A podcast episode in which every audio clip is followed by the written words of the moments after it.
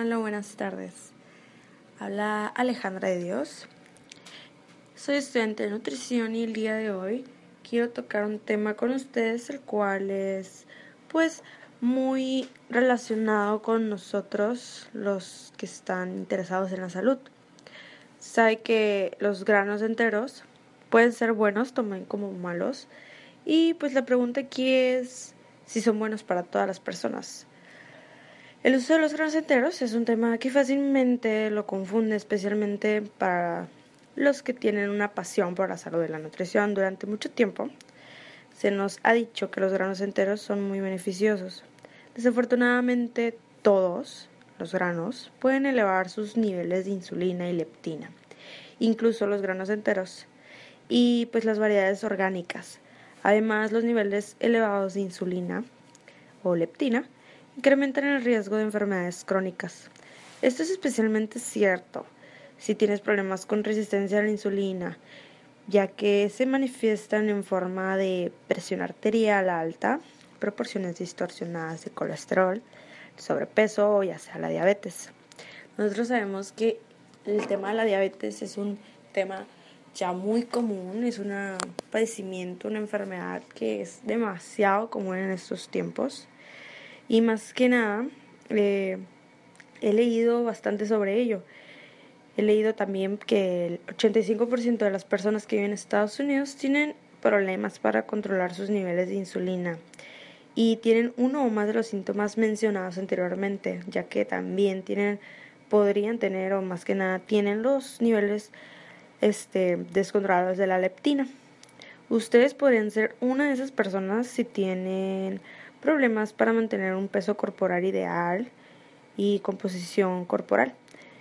Si usted tiende a acumular grasa alrededor del vientre o tiene un perfil lipídico subóptimo, pues esto es uno de los padecimientos más comunes. De hecho, es, pues ustedes ya deben de conocer sobre este tema, por lo que les menciono que está muy, muy en la boca de todos. De hecho, la desregulación de insulina o leptina es un indicador común de las muchas enfermedades comunes de hoy en día, tales como la diabetes, como les comento, enfermedad cardíaca o demencia y cáncer.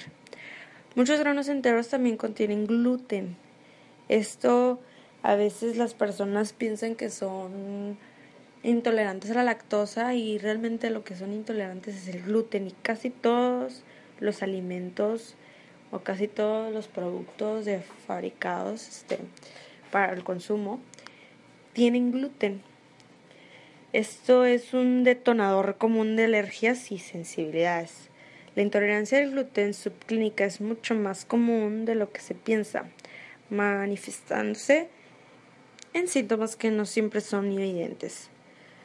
Les recomiendo encarecidamente la eliminación o al menos restringir los granos de su alimentación, así como azúcares, especialmente si tiene cualquiera de las condiciones mencionadas anteriormente. ¿Por qué? Porque pues como les menciono, eso nos va a causar un pues un desorden alimenticio, nos puede causar tal vez nosotros pensamos que estamos consumiendo bien esos alimentos y, y no sabemos por qué nos sentimos mal y realmente es porque estamos consumiendo mal.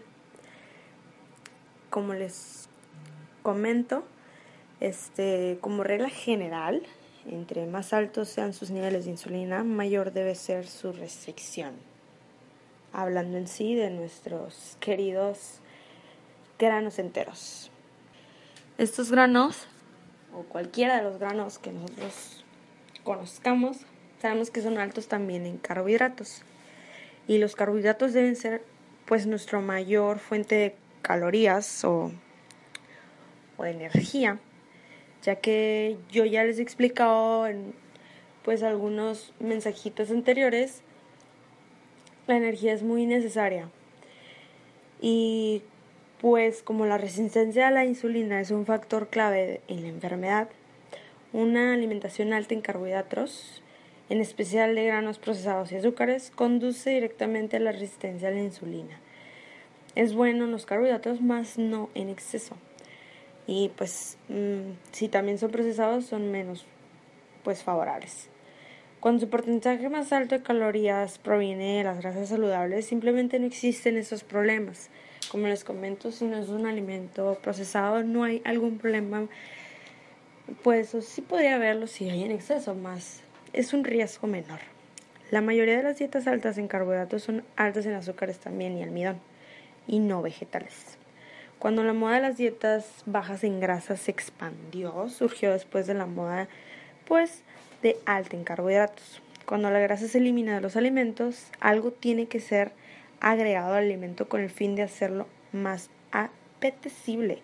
¿Por qué? Porque como sabemos las grasas no solo son pues muy buenas para nosotros, también le dan un saborcito rico a la comida. Y ese algo es pues el azúcar. Entonces cuando le quitamos, por ejemplo en un alimento light, quitamos carbohidratos, ¿qué se le agrega? Azúcar. Por lo mismo, es que los productos light a veces tienden a ser un poquito más azucarados o más dulces, particularmente en forma de fructosa altamente concentrada o como el jarabe de maíz en alta fructosa, lo que significa un desastre metabólico en nuestro cuerpo.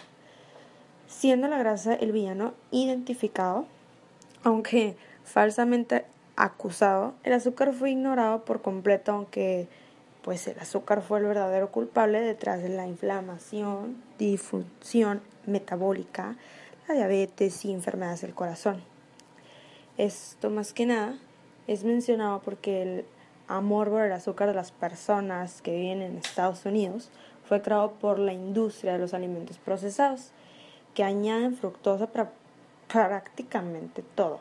O sea, todo lo quieren procesar, todo lo quieren hacer light, todo lo quieren hacer pues a su manera, desde sopas hasta frutos secos, literalmente. Si usted desea ver qué efectos tuvo sobre su salud y en el tamaño de la cintura de las personas, simplemente vea las noticias nacionales, ahí está repleto. Y sabemos que ahorita las comidas rápidas, comidas procesadas, son a veces muy dañinas. Una dieta alta en carbohidratos interrumpe también su señalización de insulina y leptina y con el tiempo puede ocasionar diabetes tipo 2. Por el contrario, una alimentación alta en grasas benéficas corrige esos problemas metabólicos. La investigación reciente ha demostrado que la dieta cetogénica, que es alta en calorías, una dieta que restringe, perdón, baja en calorías, es una dieta que restringe los, el consumo de carbohidratos junto con un consumo considerable de grasas saturadas, pues alarga la vida de las personas. En un estudio, pues se relacionó con ratones, se les hizo el estudio de los ratones y el 20% de esos ratones pues alargó su vida, ya que optimizó, optimizó perdón, su sensibilidad a la insulina y otros procesos metabólicos. Esta dieta baja en carbohidratos pues es la prueba de que en combinación con cantidades apropiadas de proteína, puede incluso reducir la enfermedad de Alzheimer y el cáncer. Ya para terminar y concluir con ustedes, pues en conclusión, señores, sabemos que más que nada una buena alimentación es la base de todo. Tratar de consumir alimentos pues hechos por nosotros, no tanto procesados ni, ni mucho menos este, express o que no tuve tiempo y me fui y me compré algo rápido. La verdad es mejor llegar tarde a un lugar por pues, tratar de comer sano a después estar con muchos problemas, lisipemias, tal vez causarnos algún cáncer o alguna enfermedad pues como la obesidad. Pues más que nada esto sería todo de mi parte. Estaré con ustedes muy pronto platicando sobre más temas importantes, más temas muy padres sobre la nutrición que siempre hay que tratar de conocer. Esto fue todo, los quiero, besos.